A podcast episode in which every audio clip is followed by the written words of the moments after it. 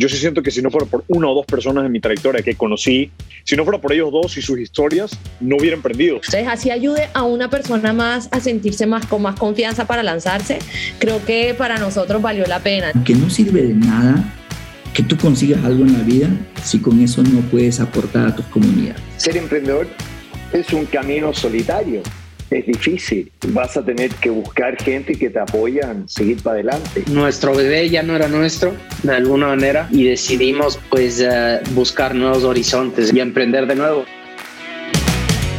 Bienvenidos a The Network, episodio número 143. Soy Mario Larrea y junto a Eduardo Molestina hoy les traemos una conversación junto a Juan Cruz Valdés Rojas, cofundador y general partner en iThink VC una firma de venture capital que invierte en startups en etapa temprana con foco especial en ecosistemas nacientes. Esto quiere decir Paraguay, Bolivia, Ecuador, Perú y Uruguay. Así que si eres un fundador de alguno de estos países, sin importar tu industria, pero causando un gran impacto en la región, este podcast te va a interesar muchísimo. Y si te interesa invertir en startups, mucho más. Junto a Juan profundizamos en su tesis, la forma de escoger startups ganadoras y cómo ve él el desarrollo del ecosistema en estos países. Espero que lo disfruten con ustedes, Juan Cruz Valdés Rojas. Agradecemos a nuestro nuevo sponsor, Marca Protegida. Formalizar tu empresa es un buen negocio. Marca Protegida ofrece servicios de asesoría legal para empresas, emprendedores y creativos. Trabaja con una firma legal especializada que te asesora en registro de marca y formalización de emprendimientos. Si quieres contactarlos, está en el link de cada episodio. Navega en el espacio de criptomonedas por tu cuenta. Pasa de principiante a avanzado con Anubis Academy. Aprenderás de trading, NFTs, inversiones tokenomics o todo lo que necesites dentro del espacio cripto. Contáctalos por Instagram, arroba para más información con respecto a la academia. Los invito también a que escuchen el podcast que hicimos con el fundador de Anubis Crypto, Andrés Hidrogo. Agradecemos a nuestros sponsors, Farmacéutica La Santé, Tu Genérico Tu Vida. Agradecemos también a Facturero Móvil. ¿Sabías que en noviembre todos los contribuyentes deberán emitir facturas electrónicas? Facturero Móvil es tu aliado para este cambio y con Facturero podrás crear documentos electrónicos autorizados por el SRI sin contrato y desde 10 dólares. Facturero Móvil, tu herramienta financiera. Nos presentó un gran amigo en común, Ronald Hernández de Pardux, así que todos los amigos de Ronald son nuestros amigos, feliz de tenerte acá con nosotros. Ya vamos a ir conversando un poco de, eh, del fondo. Pero Eduardo hacía, Eduardo hablaba un poco de, de, todo lo que ha pasado en estos últimos días. Y me imagino que te refieres al tema de Silicon Valley Bank, como eh, este banco, uno de los bancos top 20 de los Estados Unidos en tema de, de activos, eh, de la noche a la mañana básicamente pasó a estar en manos del Estado porque quebró en sí y el gobierno de los Estados Unidos tuvo que venir a asegurar que los depositantes iban a tener acceso a su dinero. Es una locura para el ecosistema. Eh, yo, como abogado, tuve un fin de semana bastante movido en ese sentido, todos los clientes eh, tratando de sacar su dinero. Nadie había vivido esto, o sea, un banco de este tamaño que, que caiga, no ha pasado hace mucho tiempo, entonces es una locura. Yo quería preguntarte, Juan, a ti, ¿cómo, cómo lo viviste tú? Y vamos tocando un poco más sobre el tema y ya vamos a explicar cómo pasó esto. Bueno, fue una segunda mitad de semana bastante movida para todo el ecosistema, ¿no? Tanto para emprendedores como, como fondos, ¿no?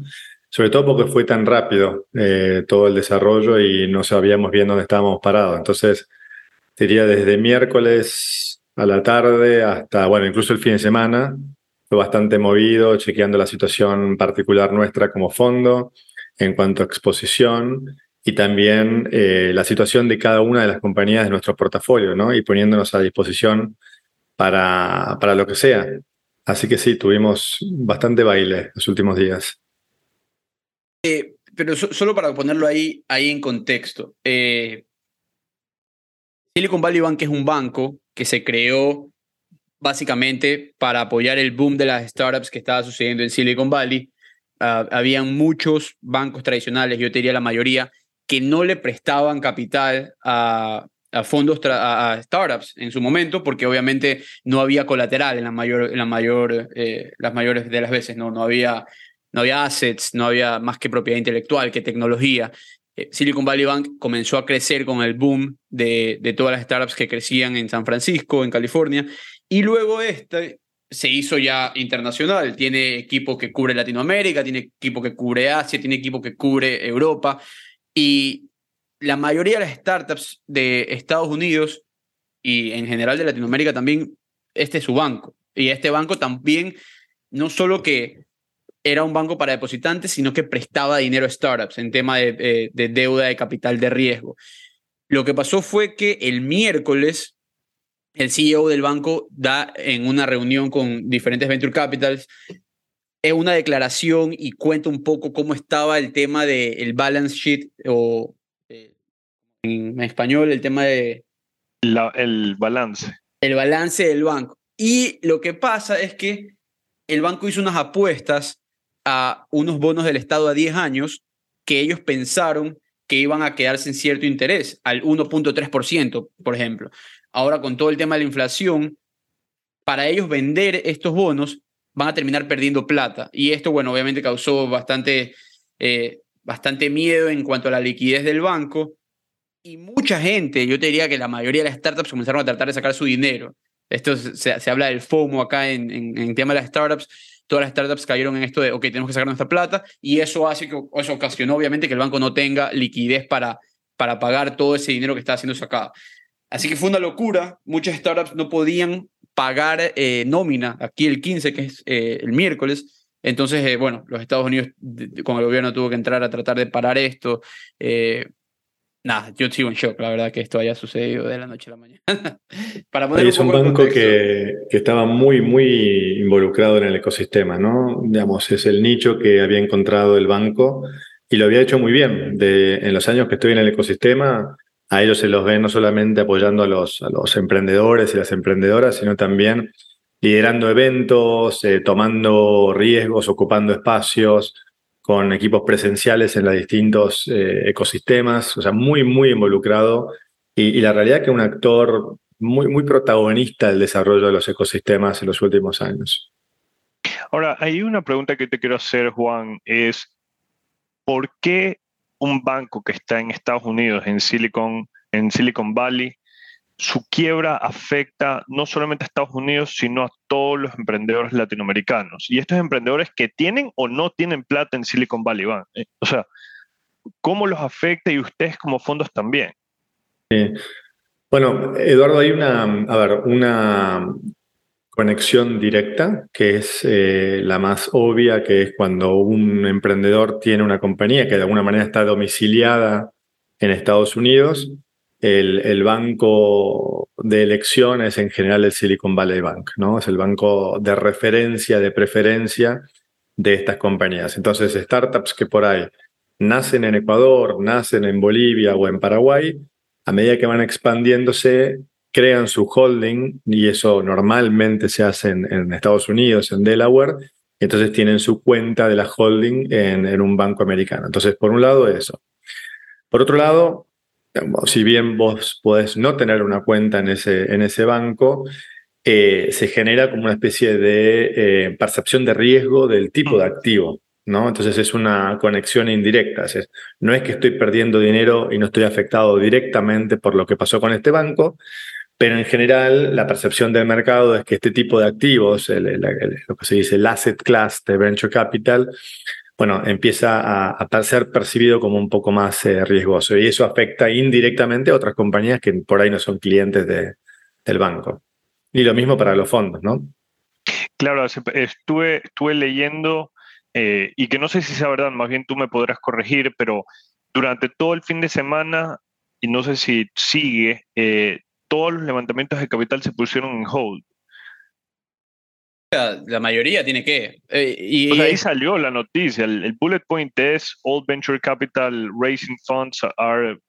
Es porque, es porque a mí es, es una locura. Nosotros, nosotros hablábamos con, con otros, eh, otros managers de fondos que decían: Ok, tengo cierto capital para invertir en compañías que son las que están, por ejemplo, ahorita en este momento que es difícil levantar capital, que están por ahí teniendo un mal momento, necesitan un bridge, necesitan un, un, préstamo para sobrevivir hasta que levanten su próxima ronda. Entonces, este capital que la estoy usando en compañías de mi portafolio que están en una mala situación, ahora no se las puedo dar a ellas, sino que tengo que dárselas a las compañías mías que son las ganadoras, pero que tienen su capital en el banco y no lo pueden sacar. Entonces, de alguna u otra manera, no puedo dejar que las ganadoras se vayan al piso y tengo que darles esta plata que iba a dar para tratar de revivir a otras, por ejemplo. Entonces, ahí pasó, eh, es un, era un conflicto de, ok, ¿a quién salvo? Y muchos, muchos, muchos eh, fondos comenzaron a dar préstamos eh, con, básicamente con pocas condiciones, sino que simplemente para que, para que los, los startups puedan pagar su nómina. Eh, habían fondos de eh, fondos funds o fondos de, de, deuda, de venture debt, que decían, mira, yo te, yo te doy un préstamo sin ningún tipo de interés por hasta el 20 o 25% de los fondos que tú tienes congelados en Silicon Valley Bank. Una de las cosas más locas que leí fue había, un, había una startup eh, que tenía 100 millones de dólares metido en el banco. Obviamente no los puede sacar y solo 250 mil dólares son eh, asegurados por el Estado. Vino un fondo de, un fondo de private equity y le dijo, yo te pago 60 millones ahorita y tú, o sea, yo te pago 60 millones ahorita y cuando ya esto se vaya a receivership, que es este proceso de, de bancarrota, yo recuperaré 80. O sea, 80 centavos de, por dólar. Cada dólar. Entonces, es, es, una locura, pero esto también sucede, y solo para dar un poco de contexto a lo que venimos hablando y, para que Juan nos comentes un poco, es durante el 2020 y 2021, hasta mitad del 2022 quizás, las startups levantaban muchísimo capital. Este, este capital entraba al banco, obviamente, y se quedaba ahí, este, este capital se movía. Eh, luego, 2022, 2023, el, panorama ha cambiado totalmente. Ahora levantar capital es muchísimo más complicado. Entonces, eh, ahí cuéntanos, Juan, cómo lo ves y, cómo estás viendo tú este tema de cómo salvar a estas compañías que están ahorita un poco en, problemas, ¿no? En las cuales ustedes ya apostaron. Y bueno, es, obviamente muy temprano, Mario, para entender dónde va a aterrizar todo este problema, ¿no? Pensar que esto empezó miércoles, eh, se desarrolló jueves, viernes, el fin de semana estábamos todos esperando las noticias, finalmente las noticias vinieron el, domingo a, a última hora, un poco para tranquilizar la apertura de los mercados eh, hoy a la mañana.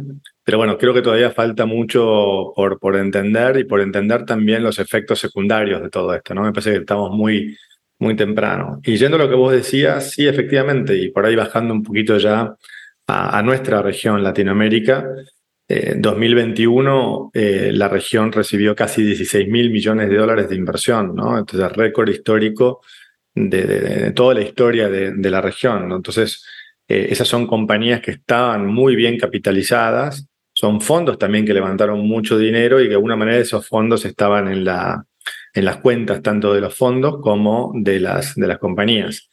Después, eh, yendo un poquito más a lo que mencionabas de temas de, escenarios de fundraising, efectivamente empezó una, una corrección eh, segundo trimestre de, de, 2022 y hoy un escenario mucho más eh, restrictivo, más seco de acceso a capital. Entonces tenés compañías que están muy bien capitalizadas y compañías que hoy están saliendo a buscar capital o fondo, incluso como el nuestro que están haciendo fundraising, en donde tampoco está tan fácil el acceso a, a esos fondos, a ese capital. Y un poco para que la gente que nos está escuchando tenga el contexto de, de por qué es que estamos hablando de fondos, eh, qué es I Think VC eh, y por qué es que nos está interesando tanto este tema de Silicon Valley vale la pena dar un poco de contexto de quién eres, Juan, y mm, un poco viendo tu, además de, que nos cuentes en resumen dónde has trabajado, si nos interesaría entender cómo de toda una vida en el mundo corporativo, al menos eso es lo que LinkedIn dice, terminas constituyendo un fondo. Bueno, gracias. Em, sí, bueno, yo soy General Partner en, I Think VC. I Think eh, es un fondo de etapa temprana eh, que invierte en ecosistemas nacientes dentro de Latinoamérica. Nosotros nos focalizamos en cinco países en concreto, que son en orden geográfico Ecuador, Perú, Bolivia, Paraguay y Uruguay. Y nuestra tesis de inversión se basa en lo siguiente. Si bien, como decíamos antes, Latinoamérica está pasando por un excelente momento en cuanto al crecimiento de la industria, 96% de ese capital en los últimos años fue a cinco países, que son Brasil, México, Colombia, Chile y Argentina. Y solamente 4% de todo el capital que recibió la, la región fue a todo el resto de los países, ¿no? Entonces, eh, sobre la base que talento hay en todos los lugares, pero no el mismo acceso a las oportunidades, es que nosotros construimos esta tesis de inversión para eh, ser este vehículo de financiación y de capital inteligente para emprendedores y emprendedoras que vengan de estos ecosistemas que hoy están eh, muy subrepresentados en lo que es la torta de financiamiento de la región. Es un fondo que es nuevo, eh, empezamos formalmente en enero de 2022 y contándote un poquito más sobre, sobre mi background y el background de mi socia Jazmín Gustale. Yo, como vos decías, Eduardo, vengo de trabajar más o menos 20 años en el sector corporativo. Pasé por distintas industrias, eh, también por distintas geografías. Estuvimos viviendo con mi familia en distintos países. Y un poco siempre mi experiencia fue encender y llevar negocios de base tecnológica a mercados emergentes. De hecho, los últimos siete años yo viví eh, con mi familia en, Paraguay y ahí es donde la conocí en 2018 a Jazmín Gustale, que es también General Partner de, de iThink junto conmigo, porque ella viene del sector público y organismos multilaterales. Ella fue la que lideró en Paraguay la creación de la Estrategia Nacional de Innovación que son los esfuerzos del sector público para el desarrollo de los ecosistemas de, innovación y emprendedurismo en Paraguay. Yo era parte de un equipo local donde creamos la red de inversionistas ángeles, entonces articulábamos mucho con el sector público y ahí la conocí a Jazmín y siempre decimos ¿no? que compartíamos, por un lado, las ganas, la pasión de desarrollar el ecosistema de Paraguay, pero también de otros ecosistemas nacientes de la región, pero al mismo tiempo compartíamos el dolor de ver que, como decíamos antes, había mucho talento, pero no necesariamente esas oportunidades que tienen otros emprendedores en países vecinos. Entonces, eh, historia corta, yo a fin de 2020 salgo de la corporación, en lugar de regresarme a Argentina, mi país natal, me quedo junto con mi familia en Paraguay. Jazmín también sale del sector público y de alguna manera nos pusimos manos a, la obra en los que veníamos compartiendo los últimos años y creamos este fondo con este foco en, particular, con dos eh, criterios. Primero, un criterio que es eh, el que nos late el corazón por estos países, ¿no? Eh, nos late el corazón por Paraguay. Yo soy argentino, pero como te contaba, viví siete años ahí en Paraguay. Conozco mucho países como Bolivia, como Uruguay, porque trabajé mucho en esos países eh, es paraguaya y por supuesto tiene un, amor muy profundo por, por, su país y por el desarrollo y por el potencial de desarrollo. Entonces, primer punto es, realmente es lo que nos gusta hacer. Y segundo, por un tema de oportunidad de negocio. Obviamente eh, hay mucho talento, hay muy buenos emprendedores, pero todavía no existía un fondo en estos países que sea ese capital inteligente que les permita eh, crecer, expandirse al mismo ritmo o, bajo el mismo camino de, recorrido que tienen otros eh, emprendedores en países vecinos como Argentina, Chile o, Brasil. Así que eso es un poco un rápido resumen de, nosotros y de mi background. No, perfecto, perfecto. Y déjame hacerte una pregunta, un poco ya entrando a, a conocer más cómo lo crean, es Cuéntame ese momento en el cual ambos salen de la organización y ya habían trabajado en startups, tú desde la parte de la red de inversionistas ángeles que fuiste creando. ¿Cómo crean I Think VC? Porque por lo general uno va creándolo a medida que va haciendo inversiones ángeles y dicen, bueno, ya tengo tantas inversiones ángeles, comienzas a pedir, a decirle a Mario, oye Mario, ¿quieres, ¿quieres meterte conmigo? Entonces ya lo tienes a Mario, Eduardo, ¿quieres meterte conmigo? Y terminas dándote cuenta que no solamente eres el único invirtiendo y lo termina formalizando eh, en, una firma y con un fondo pues, que levantas. ¿Cómo, ¿Cómo fue I Think VC? Cuéntame esos días en los cuales con tu familia hablabas y decías, oye, quiero meterme en este mundo tan riesgoso y con Jasmine vamos a hacerlo. Cuéntanos un poco de eso. Yo vengo invirtiendo en, startups hace una década. Eh, al principio como, como hobby, con capital familiar, capital propio, capital familiar. Armamos un, un fondo de capital cerrado familiar en donde desde 2012 eh, empezamos a invertir. Como te decía, al principio un poco como hobby, eh, aprendiendo mucho, equivocándome mucho, pero sobre todo, Eduardo, Mario, mm, yo me daba cuenta que esto es lo que quería hacer en la segunda mitad de mi carrera. Entonces yo ya tenía la decisión eh, conceptual, filosófica, de eh, que esto es lo que yo quería hacer cuando eh, diera por terminada, sí, diera por terminada la, la, mi parte corporativa. Después, por supuesto, se tienen que dar muchísimas cosas que se fueron dando en 2020, pero yo tenía una decisión de qué es lo que quería hacer. Y Jazmín, por su parte, eh, siempre vivió el desarrollo desde el sector público y organismos multilaterales, y ella también tenía una decisión de pasar al sector privado y hacer de alguna manera lo mismo que venía haciendo, pero desde otro ángulo. Entonces, se juntaron también, eh, siempre decimos, ¿no? Si bien somos perfiles completamente distintos eh, y muy complementarios, también muy importante la sincronicidad de los momentos en la vida profesional y, personal de cada uno, ¿no? En donde nos encontró en el mismo momento eh, con las ganas de hacer lo, mismo, ¿no? Entonces, de alguna manera, ese fondo piloto, Eduardo, que vos mencionabas, el de las inversiones ángeles, fue lo que hice yo a nivel familiar en los últimos 10 eh, años y me, permitió, como te contaba, eh, aprender un poco sobre, sobre el tema. Pero después, bueno, empezamos a, pensar en el producto, qué tipo de fondo queremos hacer, sobre todo la tesis, ¿no? ¿Qué tamaño de fondo, en qué etapa vamos a invertir, en qué sectores, en qué geografías? Y por un lado, como decía, les contaba antes, eh, te tiene que gustar mucho lo que haces, entonces era como una, era natural invertir en estos, en estos países, en estos eh, ecosistemas. Pero por otro lado, y una visión un poquito más fría y de negocio, como cualquier negocio, como cualquier startup, tenés que hacer un producto que tenga un market fit, ¿no? Un producto que eh, tenga buena recepción en el mercado donde lo vas a ofrecer.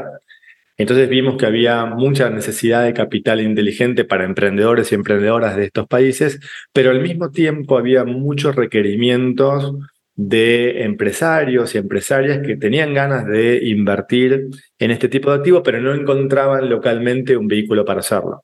Entonces son como, como, como hicimos un, producto que tenía mucho sentido, creemos que tiene mucho sentido para el mercado y el momento de estos ecosistemas eh, emergentes, ¿no?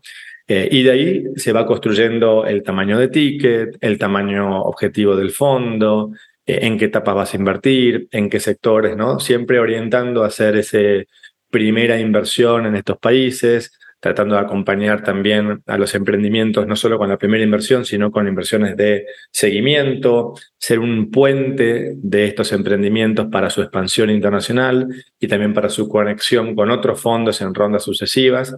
Y tuvo mucho éxito, tuvo mucho éxito inicial la, tesis. Por supuesto que no surgió de un día para el otro, sino que la fuimos iterando como hace toda startup. Entonces, Porque es raro, ustedes, ustedes al final del día dentro de la tesis que mencionas, eh, mencionas países que, como bien habías dicho, 4% recibieron inversión, pues son cuatro países que no se los escucha para nada, ¿no? Digamos, Ecuador, Perú, Ecuador, Perú, Paraguay, Uruguay, Bolivia. Y hay, muchos, hay, muchas diferencias en los estadios de esos ecosistemas. En general son ecosistemas jóvenes, Perú y Ecuador, con, por ahí con un poquito desafíos. más. Por ahí con eh, mucho desafíos políticos tienen eh, en algunos, ¿no? Totalmente, totalmente. Ni hablar de los desafíos políticos que tuvimos el año pasado en Ecuador, en Perú, en Bolivia. Eh, pero bueno, eh, un poco también por eso ahí está la oportunidad, ¿no? De, ser ese primer fondo que tenga este foco en estos mercados que hoy eh, otros fondos regionales no están atendiendo, ¿no? Y ser ese partner hiperlocal para los emprendimientos. Y como te contaba, esto lo fuimos iterando con inversores, potenciales inversores, eh, emprendedores y finalmente fuimos construyendo esta tesis que, es la que te contaba. Y tuvimos eh, mucho éxito inicial porque esta tesis eh, le gustó mucho al BitLab, que como sabes es un inversor institucional que ha sido un actor clave en el desarrollo del ecosistema mm, latinoamericano, pero no había podido lograr encontrar un fondo para llegar con la granularidad de estos ecosistemas. Entonces, bien temprano en, la, en la, el desarrollo de nuestra tesis, nos encontramos con la confirmación de inversión de, del BitLab y eso nos dio un poco de, empuje para seguir construyendo en esa dirección. Es, e, eso es lo que, eh, ahora que hablas del, del Bit, Banco Interamericano de Desarrollo. Es, es interesantísimo que ustedes, al, un primer, al este ser su primer fondo, ustedes cuenten con institutional investors o inversionistas institucionales como el BID, como Fundapro. Eh, CAF también. Cuéntanos un poco más de esto y cuéntanos qué tan, qué tan largo es el proceso de levantar fondos para eh, invertir en capital de riesgo de este tipo de inversionistas institucionales. Porque así como, invertir, así como ellos pueden invertir en ustedes, pueden invertir en muchísimos otros fondos que ya tienen track record. Entonces, ¿cómo ustedes resaltan ahí? excelente. De hecho, esa fue una de las primeras decisiones que armamos, ¿no? Si hacer un fondo pequeño piloto eh, con capital familiar de amigos o de conocidos o ir a armar algo un poquito más grande. Y nosotros eh, nos convencimos que para poder tener un, impacto real en el desarrollo de estos ecosistemas y tener una, un fondo relevante, que sea un jugador relevante en estos ecosistemas, necesitamos un, tamaño, eh, no sé si grande, pero digamos mediano para, para estas, estos países. Y al mismo tiempo no, hay, no es un activo o un tipo de activo que esté muy desarrollado y que los inversores locales conozcan mucho. Entonces, sí o sí necesitamos estos eh, jugadores multilaterales o instituciones financieras de desarrollo para poder eh, acceder al capital, pero no solamente al capital, sino a las mejores prácticas y todos los recursos que vienen con organizaciones como, como BitLab, como CAF, como FundaPro, que es una institución eh, de desarrollo de Bolivia, ¿no? Entonces nos convencimos que necesitamos tener a, esos jugadores adentro, entonces en la estrategia de fundraising teníamos como, tenemos, porque seguimos siendo fundraising, como dos grandes avenidas, ¿no? Las avenida, la avenida del inversor institucional, en donde es muy importante para ellos la tesis de desarrollo de estos ecosistemas. Por supuesto que nos piden retorno financiero siempre, eh, y de alguna manera también contar con BIT, contar con CAF eh, y contar con FundaPro nos permitió también tener un respaldo y un sello de calidad a la hora de hablar con inversores y familias eh, de estos países que es la primera vez que invierten en estos, en estos ¿cómo se llaman estos activos? ¿no? Eh, hablando un poco de los procesos de due diligence, el primero fue el de BitLab, eh, que fue el último trimestre de 2021. Incluso nos confirmaron antes de formalmente eh, hacer el inicio del fondo. De hecho, el primer cierre del fondo ya fue con la confirmación de, de BitLab. Fue un proceso muy intenso, muy robusto, en el cual nosotros aprendimos muchísimo porque te expones a todas las buenas prácticas y los eh, estándares de calidad de lo que es la formación de, un fondo. Eh, entonces te contaba que aprendimos muchísimo, duró más o menos tres meses y fue realmente bastante ágil. Eh, tuvimos sponsors internos, tanto el responsable de, de, Paraguay como gente de Washington que nos acompañó en todo el proceso, siempre muy abiertos, muy transparentes, con muchas ganas de ayudar y digamos, siempre exigiendo muchísimo en cuanto a la calidad y los estándares de las buenas prácticas, de la estructura legal, administrativa, la tesis de inversión. Y bueno, después eh, vino eh, la confirmación de, de FundaPro, que como les contaba es una fundación para el desarrollo en Bolivia que viene trabajando hace más de 30 años, que también es muy interesante cómo ellos fueron em, adaptando su tesis de inversión para eh, terminar invirtiendo en venture capital y en consecuencia en un fondo como el nuestro. Ellos empezaron con microfinanzas hace 30 años. Entonces también hay todo una, una, un desarrollo y un cambio de mindset en los inversores que finalmente les permite invertir. Lo mismo para CAF, también un proceso muy robusto eh, que nos permitió aprender mucho y que nos ayuda también para convencer y dar un respaldo de calidad a inversores nuevos. Y aquí déjame hacerte una pregunta con respecto a eso, al tema de la tesis. Y, tú mencionabas que al igual, o sea, ustedes tuvieron que ir iterando la tesis y ustedes tienen una composición del el PIS bastante interesante, que es la que hemos venido mencionando ahorita. Eh, cuéntanos, desde que tú iniciaste o tuviste la idea ya de conformar este fondo con Jazmín, esa tesis primera que tuvieron, cómo se fue iterando o moviendo para poder lograr captar estos fondos de estos organismos multilaterales. La primera eh, hipótesis que teníamos y, no estábamos tan seguros es si íbamos a poder encontrar deal flow de calidad en estos países como para hacer un buen fondo y un fondo que retornara varias veces el capital invertido a los inversores, ¿no? Eh. Conocíamos los ecosistemas, pero nunca lo habíamos hecho operando. Entonces, era una pregunta que, que todavía estaba por responder. Eh, a medida que fuimos conociendo más los ecosistemas, te contaba al principio de la conversación que viajamos a los distintos países, viajamos una semana por mes a cada uno de estos países, entonces realmente estamos muy metidos en los ecosistemas, pudimos validar que había eh, muchísima, muchísimo talento y muchísimas oportunidades de alta calidad y de altísimo potencial en estos países. Entonces ahí sí eh, nos animamos a incrementar el porcentaje de nuestro portafolio destinado a estos, a estos fondos, a estos ecosistemas. Otro punto importante también es, eh, en la construcción de la tesis, es cuánto de tu fondo vas a destinar para inversiones de seguimiento.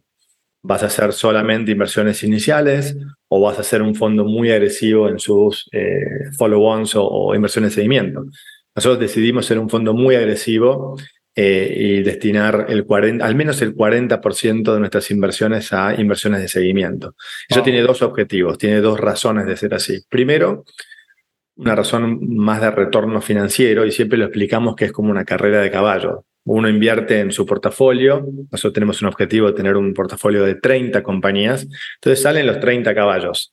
Y empiezan a dar una, dos, tres vueltas y a la cuarta vuelta ya ves que hay tres o cuatro que ya están más adelante y ahí puedes volver a invertir en esas compañías, en esos caballos, con un poquito más de información sobre lo que estuvo ocurriendo desde que invertiste por primera vez. Eso es un motivo un poquito más de retorno financiero. Pero el otro, y es muy importante, en estos ecosistemas no hay tantos fondos, no hay tantos inversores. Entonces es muy importante no solamente hacer la primera inversión, hacer el primer cheque, sino poder acompañar a la startup que nace en Ecuador, tanto en Quito como Guayaquil o, o en Lima, en una ronda A o una ronda B, para que haya una validación de un inversor hiperlocal como nosotros con fondos por ahí más grandes o regionales que no conocen tanto a estos ecosistemas. Entonces, el, el actor local, el fondo hiperlocal, hace de alguna manera de eh, validador de esa compañía haciendo una inversión de, de follow-on.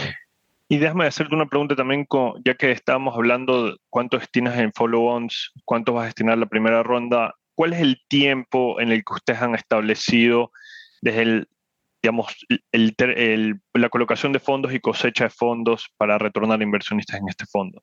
Muy estándar. Nosotros tenemos un periodo de inversión eh, de cinco años Yeah, y un okay. periodo de cosecha de, de, cinco años. Entonces, como casi todos los fondos de Venture Capital, es un fondo que dura 10 años, ahora estamos comenzando el, el año. dentro de los primeros cinco años?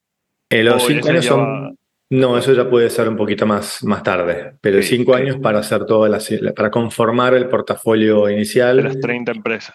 Que en nuestro caso va a ser aproximadamente 30 compañías, hoy ya llevamos nueve inversiones. Y hacemos una pausa a esta conversación para escuchar de La Santé, tu genérico, tu vida. De vitamina C, yo sí sé, yo sí sé, pido la Santé.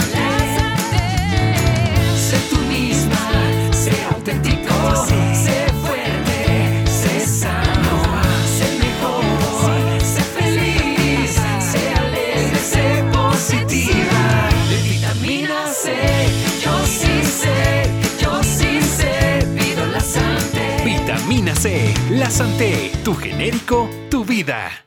Es, es, o sea, es, es agresivo 30 compañías en, eh, en cinco años. Y sobre todo porque justamente hoy conversaba con, eh, con Daniel Ospina de, de, de, Pigma y ellos nos contaban que una de las fortalezas que tiene Pigma es que ellos trabajan por cuatro meses, por cinco meses con un emprendedor y pueden en ese tiempo conocerlo y ver de cerca si es, ok, este es un potencial ganador o no.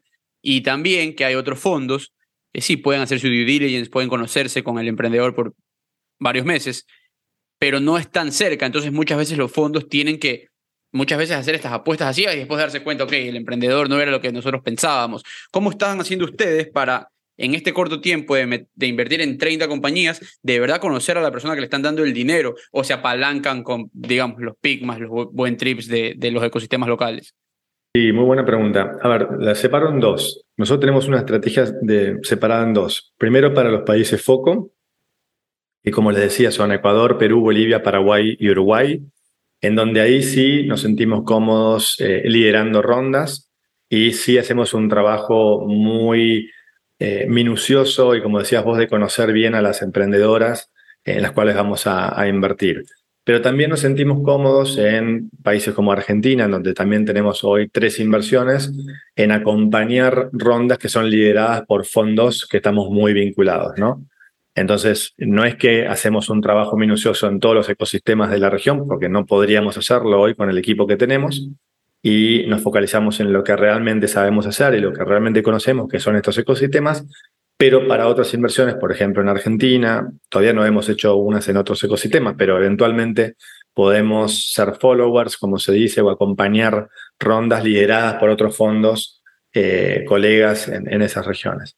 Pero sí es muy importante lo que decías, Mario, de ese trabajo previo que se hace con los emprendedores y los emprendedores. Hay mucho trabajo que no se llama due diligence, sino que se llama de alguna manera conocer el ecosistema, conocer Claro. eh, a, a- a la idea, al proyecto, la atracción, referencias. Bueno, es, es un muy lindo trabajo y que insume mucho recurso. ¿Qué, qué buscas tú en las compañías que, que quieres incluir a tu portfolio? Porque nosotros vemos tu portfolio y es, eh, tienes, tienes Actec, tienes eh, logística, Fintech. Tienes FinTech, tienes a Storybook, que no, o sea, ¿cómo la describiría Storybook? Es, eh, todos sabemos Ah. más o menos qué hace Storybook, que es una aplicación para, para ayudar a los padres a que tengan una relación más cercana con sus bebés. Eh, entonces, claro, ¿qué ves tú para decidir en, en qué compañía invertir y qué tan diversificado quieres estar? Bueno, otra vez con el error de dos preguntas en uno, pero vamos. No, pero me encanta, me encanta, están buenísimas. Me preguntas, siempre es bueno hablar de lo que a uno le gusta, ¿no? Así es. totalmente. Eh, eh, nosotros tenemos eh, cinco principios guías al momento de eh, decidir avanzar en una oportunidad. Y eso, digamos, en algunos casos es muy similar a otros fondos y otros son por ahí más particulares de, de- de nuestro, ¿no? Primero tiene que ver con eh, el equipo. Y sobre todo en etapas tempranas, eh, no es novedad que lo más importante es el equipo, porque el modelo de negocio, la idea va a iterar, va a ir cambiando, pero el equipo es el que va a realmente llevar la, ejecución. Y cuando hablamos de equipo, hablamos de muchas cosas, eh, no solamente de talento en general, sino también de eh, cuáles son los perfiles que tiene el equipo fundador, si hay un perfil que tiene un conocimiento de la industria profundo, si tenemos un perfil tech que también pueda construir tecnología para ese negocio, cómo está de balanceado en términos de diversidad, no solamente diversidad de género, sino diversidad de perfiles, porque cómo eso va a ser, eh, cómo va a tomar decisiones el, el- el equipo fundador. Puedes irnos dando ejemplos, Juan. Disculpa, a mí me gusta hacer un poco visualizar eso ahí, pero así. Creo Bueno, que ya que hablaste de, Storybook, y seguramente mucha de tu audiencia conoce a, a Storybook. Nosotros, cuando conocimos eh, a Dania y a Francisco, nos enamoramos de ellos.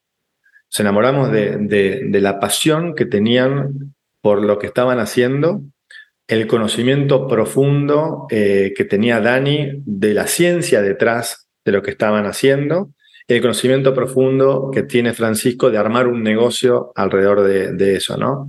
Entonces ahí vimos dos cosas. Primero, el potencial de este equipo, de este equipo de founders, porque es un equipo más grande, pero este equipo de founders para llevar adelante su, su visión, pero también perfiles muy complementarios entre ellos. Eh, además de ser marido y mujer, son muy complementarios en, en sus eh, backgrounds. Entonces ese es un ejemplo, Eduardo, de lo que eh, buscamos en equipos eh, fundadores.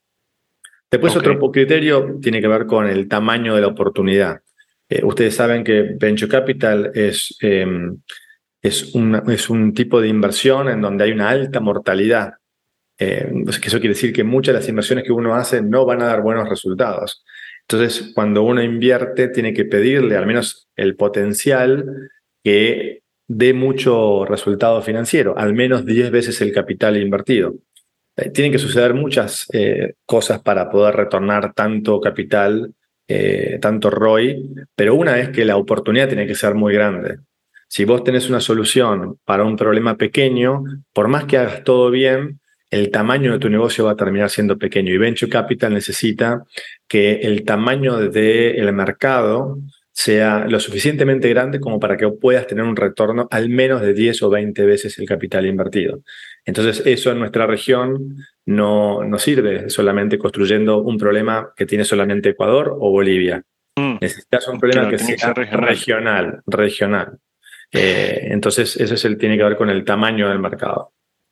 Y, y digamos, y eso se lo ve en la lámina del, del TAM, el SAM y el SOM, ¿no? Que, que, las, que las empresas lo ponen. A ver, a Eh, ver, ¿qué es esto? ¿Qué- Cuéntame, cuéntame un poquito, por favor. la, la de lámina dentro de- chino. la, la- la lámina del pitch deck donde sale la- la- el tamaño del mercado y te ponen el total addressable market, el serviceable addressable market y el serviceable operative market, eh, el SOM, no me acuerdo bien exactamente qué era lo- qué era lo que significaba, pero es básicamente cuál es el total de tu mercado, qué es lo que, y eh, finalmente qué es lo que tú crees que puedes capturar eh, en, el, en este instante y luego qué es lo que tú puedes capturar ya una vez que ya estás creciendo.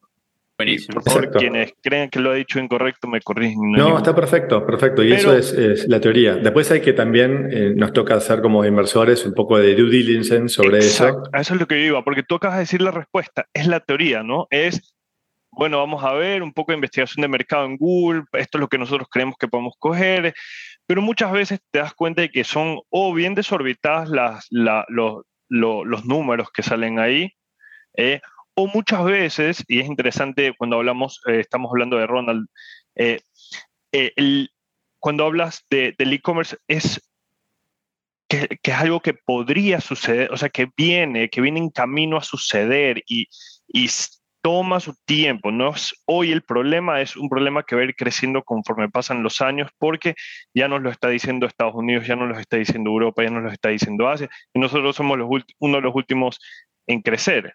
Entonces, también hay esas oportunidades de negocio, oportunidades de mercado que van a ir creciendo conforme pasan los años. ¿Tú cómo analizas ese tipo de cosas que son complicadas, no? Y, ahí me das pie para contar algo que siempre con Jazmín eh, buscamos encontrar el momento de analizar el tamaño de la oportunidad, que es la mega tendencia subyacente. ¿Qué- ¿Cuál es la tendencia de, eh, del mercado que está ocurriendo que va a hacer que eh, esa solución sea válida para un tamaño grande de mercado en un futuro? ¿no? Y el futuro hablo de los próximos 7 a 10 años. ¿no? Por ejemplo, nosotros tenemos una compañía dentro de nuestro portafolio que se llama Aquilimo, que utiliza inteligencia artificial para optimización de riego en la agricultura. Entonces, bueno, obviamente la agricultura es, un- es una industria enorme, eh, pero también la mega tendencia subyacente que nosotros encontramos, y fue uno de los motivos por los cuales nos interesamos por esa oportunidad, de hecho fue nuestra primera inversión, es que cada vez, producto del cambio climático y el estrés hídrico, cada vez es más difícil y más caro acceder al agua para riego a la agricultura. Entonces puede no ser hoy una gran necesidad, pero cada vez más va a ser una, una, una mayor necesidad. Otro ejemplo, tenemos otra compañía dentro de nuestro portafolio que se llama ViewMind, que hace diagnóstico súper temprano de enfermedades neurodegenerativas, como por ejemplo Parkinson, esclerosis múltiple o, o Alzheimer, ¿no? ¿Cuál es la mega tendencia subyacente? La mega tendencia subyacente es que cada vez las personas vivimos más años. Antes la expectativa de vida estaba en alrededor de los 70, hoy la gente vive 80 y pico, y seguramente nuestros hijos vivan 100 años, ¿no? Ahora, eso se hace porque se van mejorando eh, el tema de salud, de cuidado eh, en general, pero la biología del cuerpo es la misma. Entonces se creó todo un nuevo mercado de personas que tienen entre 70 y 100 años que necesitan soluciones que por ahí un mercado que antes no, no existía. Entonces vemos con, con, mucho entusiasmo compañías que están resolviendo eh, soluciones, resolviendo problemas eh, o trayendo soluciones para problemas que por ahí hoy no son tan grandes, pero que vemos que hay una tendencia a que sean muy grandes. Como dijimos, el tema del agua o el tema de la longevidad. Es, es como, como hablábamos hace, como hablamos con varios emprendedores aquí, es, es dar un paso para atrás y ponerte a pensar, tirar el dardo donde tú piensas que va a estar el, el, el objetivo de aquí en cinco años, por ejemplo. Eh, es- es- ese es uno de los, de los temas ahí. Totalmente, y para hacer una especie de, de- de metáfora, a veces eh, yo lo explico eh, haciendo como una analogía con, con un surfer que agarra una ola, ¿no? Por más buen surfer, si la ola no es buena, no vas a hacer una gran performance, ¿no? Para hacer una gran performance no solamente tenés que ser muy buen surfer, sino que además tenés que agarrar una buena ola. Entonces, parte del éxito tiene que ver con elegir la ola, elegir la mejor ola, ¿no? Ahora vemos, so- solo una cosa y, y esto también conectado a estos temas de, de la diversificación del portafolio. Hoy veía un, un- un- una aceleradora eh, y a su equipo que era una aceleradora muy nueva enfocada en Web3, blockchain y tokenization. Hoy caigo con la sorpresa, es una, una está basada en Miami. Están en un rebranding y ahora están enfocados en AI. Es como que Sí. aguanta. Eso, eso es FOMO. O sea, eso, e- e- eso es como que tratando de subirse en la ola nueva, pero cuando ya tú ves que esto, como el tema del AI, está tan en boga, ya estás un poco tarde. Entonces, tienes que tomar estas apuestas, por ejemplo, lo que tú me dices con el tema de, de, eh, esta industria que se está creando porque las personas están viviendo más. Eh, No es algo que la gente lo está hablando mucho ahora, seguramente se lo hablará, hablará mucho después y ya ustedes estarán un poco más eh, establecidos en esta industria, digamos. Tocaste un tema súper interesante que también tiene que ver con la definición de la tesis, ¿no? Porque uno dice, bueno, a ver, ¿en qué sectores voy a, voy a invertir, ¿no? Y una de nuestras definiciones es que solamente invertimos en soluciones a problemas reales, tangibles, estructurales de la región.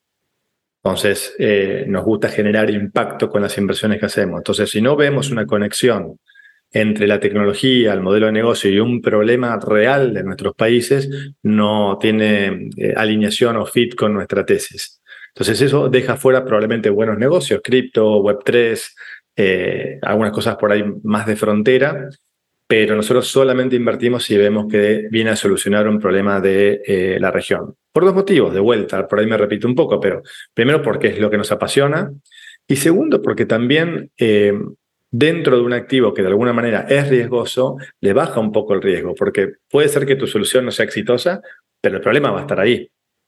Volviendo al tema de, de Pardux, puede ser que Ronald no tenga éxito, pero el problema de la, de la falta de digitalización de las pequeñas y medianas empresas está ahí. Lo va a resolver Ronald o lo va a resolver otro, lo hace tienda nube o lo hace X, pero el problema está ahí. Entonces yo creo que eso también, más allá de que a uno le apasione resolver estos problemas, también de alguna manera eh, baja un poco, reduce el riesgo de las inversiones que uno hace. Y cuéntanos en tu experiencia, bueno, en estos al menos eh, un año o más de un año que ya tienes el fondo y más de 10 años invirtiendo eh, en, en, startups en, aquí en la región, ¿cuáles son esos sectores que tú ves que hoy están, que son poco sexys, pero que eventualmente tienen un potencial brutal de, de, de generación de valor? Mira, yo siempre cuando me preguntan esa, me hacen esa pregunta, yo no respondo tanto por sectores, sino no. por eh, mercados. Perfecto. Yo creo que hoy eh, los mercados subrepresentados son los que van a crecer más y van a dar las mejores noticias en los próximos años y por eso nosotros creamos una tesis en esos, en esos mercados. Dentro de sectores son ecosistemas que todavía falta desarrollar, entonces somos relativamente agnósticos. Nosotros eh, invertimos a lo largo de eh, ocho sectores, ¿no? Pero sin duda, sin duda, aquellos sectores que puedan acercar soluciones a problemas existentes y mejorar 10, 20, 100 veces eh, el servicio o el producto que existe hoy.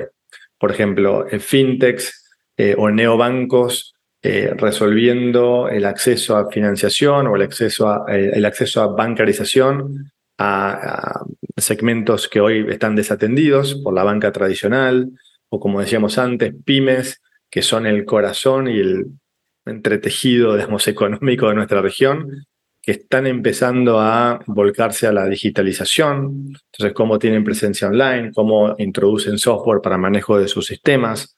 Eh, eso es lo que nos gusta, lo que nos gusta ver, ¿no? Megatendencias que tienen que ver con los enormes desafíos y los grandes problemas que todavía tiene por resolver nuestra región. A mí me llama la atención que eh, tienes que apostar por una compañía que si bien está teniendo tracción en un ecosistema pequeño, Ecuador, Uruguay, Bolivia, tú no sabes si esa compañía al dar el salto a México va a tener el éxito que, va, que, que estaba teniendo localmente. O a cualquier otro país. Eh, sí, eh, exacto. Y, y, muchas veces lo que vemos es compañías que que en, por ejemplo, Ecuador, la están rompiendo, están teniendo buena atracción, pero fondos les dicen, ya, yo te doy mi capital, pero primero quiero ver un poquito de tracción en México, o primero quiero ver un poco de tracción en, el otro mercado que vayas a abrir. Entonces, eh, es, un, es un riesgo grande que toman. ¿Cómo haces tú para ayudar a estas compañías a que, ok, recibieron tu capital, necesitan capital para ir al siguiente step, ustedes hablan con otros fondos, le, le, le ayudan a, a planificar, estructurar la ronda a la compañía. ¿Cuál es ese, ese, ese, ese advice estratégico que le dan a su portfolio? Muy buen punto, muy buen punto. Si uno nace en Brasil, en México y ni hablar eh, Estados Unidos, tenés un mercado natural que ya te puede convertir en unicornio sin necesidad de salir de tu país, ¿no? Y si vos nacés en Paraguay o en Ecuador o en Bolivia, sí o sí tenés que eh, salir de tu país para, no te digo llegar a un estatus de unicornio, sino realmente tener un negocio que sea lo suficientemente eh, grande como para recibir capital de venture capital. Eh, entonces es un desafío adicional, porque que funcione en Ecuador no significa que funcione en Perú, que funcione en Perú no significa que funcione en, en Bolivia o, o en Paraguay, y siempre eh, ir a otro país tiene muchísimas más complejidades que los que eh, las emprendedoras y los emprendedores se imaginan, ¿no? Somos países que tienen culturas similares, pero son muy diferentes desde el punto de vista de las culturas, de los hábitos de consumo, ni hablar de las regulaciones, las geografías. Entonces, eh, no es tan fácil salir de un mercado. Ahora, cuando, como nosotros, te focalizás en mercados que individualmente son pequeños, nosotros sí o sí necesitamos ver en el roadmap de expansión una, una internacionalización de, de estas compañías. Varias de ellas todavía están en sus países de origen, pero sí están levantando capital o tienen una intención de, de expandirse y ahí es donde nosotros les ayudamos no solamente con el capital, sino también con todo lo necesario para que esa expansión sea exitosa. Y, si me permitís, no, nosotros no somos lo que pedimos que vayan a México sí o sí. Porque México, eh, que está muy de moda y está pasando por un gran momento hoy, también es un mer- mercado muy competido.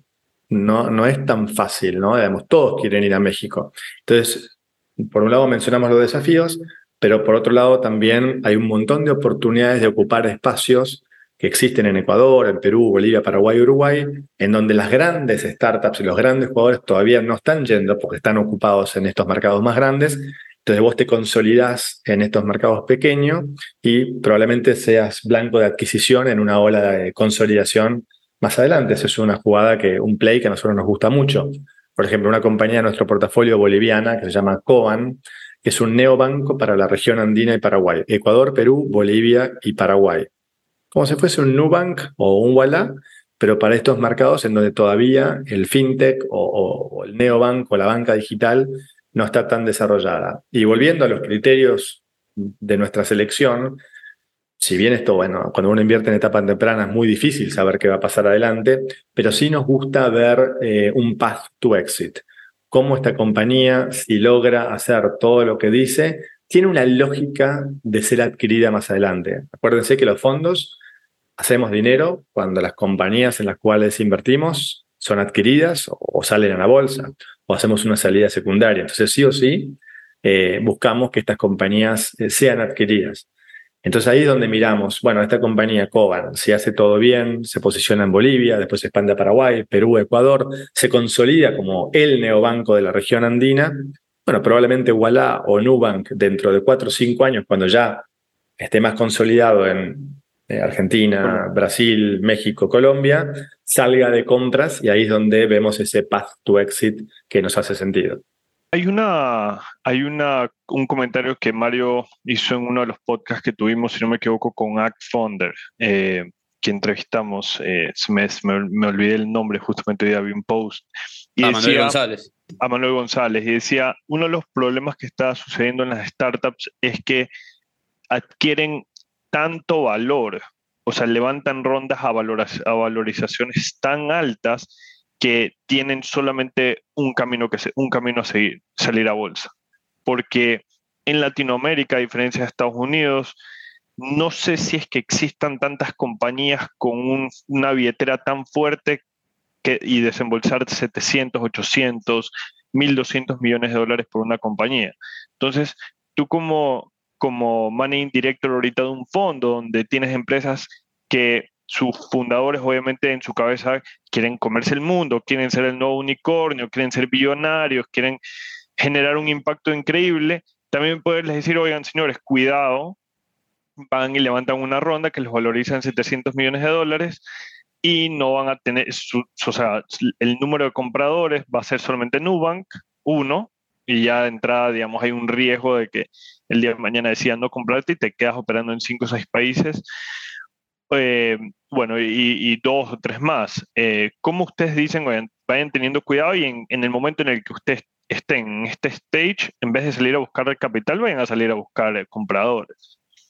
Sí, buen punto. La buena noticia es que en estos mercados en donde nosotros operamos no existió la burbuja que sí se vio en mercados más grandes como Brasil, México, bueno, y Estados Unidos, ¿no? Realmente las valorizaciones de las compañías en estos países no han crecido como han crecido en otros mercados eh, tan grandes por el simple motivo que esos emprendedores y esas emprendedoras no tienen el acceso a capital que tienen emprendedores en Brasil. Entonces eh, terminan, digamos, mucho más ajustado en términos de evaluaciones y para los inversores eso representa también un buen punto de ingreso en donde no necesitas un exit de mil millones de dólares para hacer un 10X, ¿no? Si vos ingresás una evaluación de 3 millones y podés ir defendiendo tu participación en la compañía a lo largo de rondas sucesivas, la compañía se vende a 30, 40, 50 millones de dólares y vos ahí tenés un, un buen Claro. retorno de 10X, ¿no? Entonces, eh, eso que vos decís es muy cierto y es un gran problema eh, que estamos, que, que los ecosistemas más desarrollados están sufriendo hoy. No lo estamos viendo en, esas, en estos ecosistemas más nacientes, eh, porque siempre fue difícil acceder a capital y no está esa burbuja de evaluaciones. ¿Cuál es el ticket promedio que actualmente ustedes están buscando poner en ese primer cheque y en el del follow-on?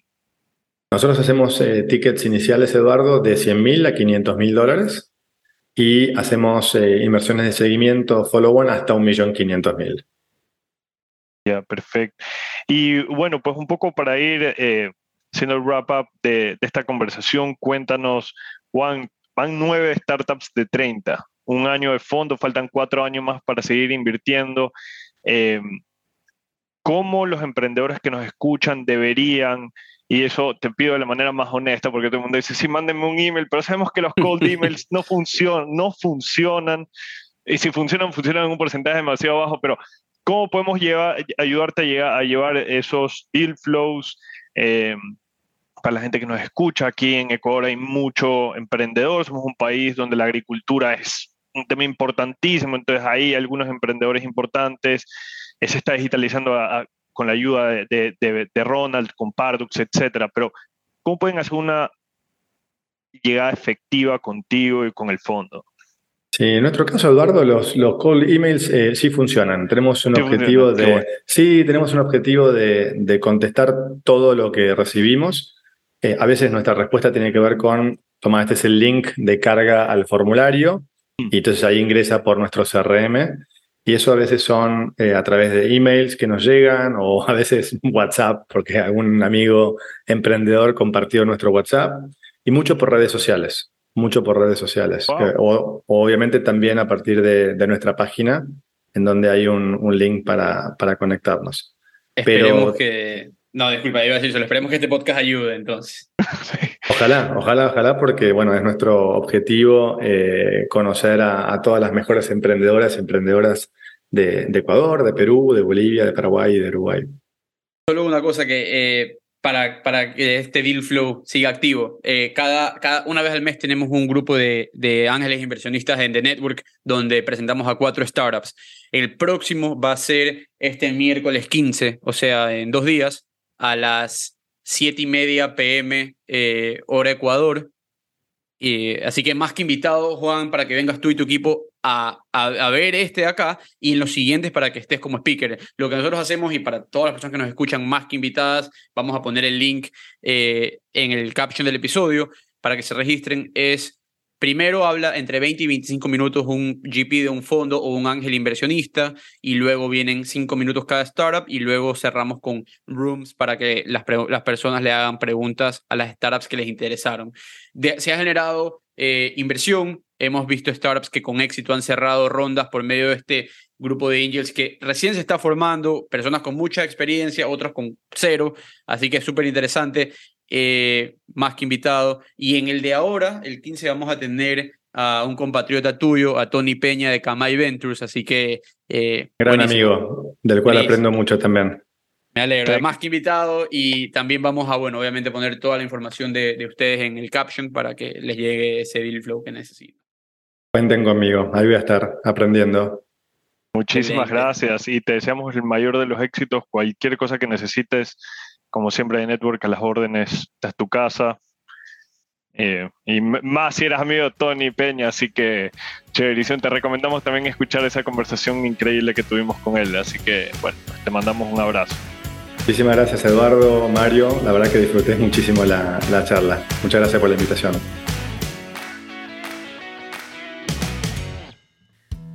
Gracias por habernos acompañado otro episodio en The Network y si disfrutaron el episodio, compártanlo con sus amigos y déjenos un comentario o review en su plataforma de podcast preferida.